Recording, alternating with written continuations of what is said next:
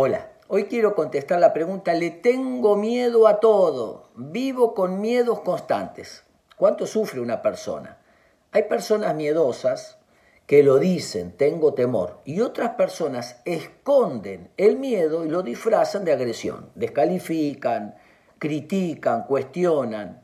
Es el mismo miedo, pero revestido de una actitud más agresiva. La persona miedosa confunde lo posible con lo probable. Todo es posible, pero no todo es probable. ¿Es posible que ahora caiga un avión acá donde estoy? Sí. ¿Es probable? Bueno, uno en 100 mil millones.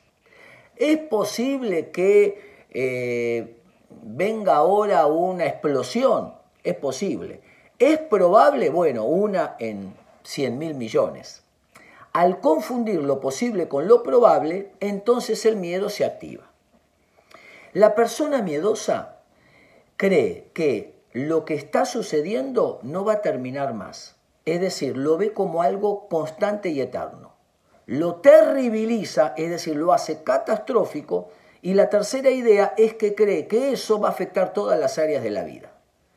Cuando logramos desinflar ese miedo que tenemos, descatastrofizar y ponerlo como un problema más, y saber que es temporal y que no afecta a las otras áreas de la vida, nos vamos a sentir en capacidad, en condiciones para enfrentarlo y no vivir atado al temor.